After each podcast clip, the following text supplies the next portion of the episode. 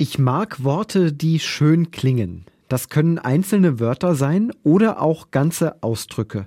Ich mag es, wenn sie ästhetisch ansprechend sind oder auf irgendeine Art und Weise wohlgeformt. Von ihrem Klang her wohlgeformt oder von ihrer Bedeutung. Im Jahr 2004 gab es einen Wettbewerb, der das schönste Wort hieß.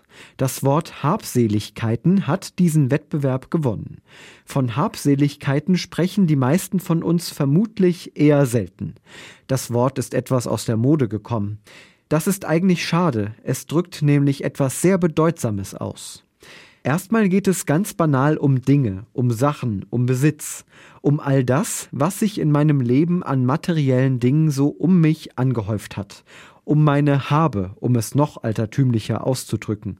Und dann kommt der zweite Wortteil, Seligkeiten. Die Dinge um mich herum, die sind ganz real einfach da. Mit der Seligkeit sieht es schon anders aus. Die verorten wir meistens eher weniger in der irdischen Welt, sondern im Jenseits.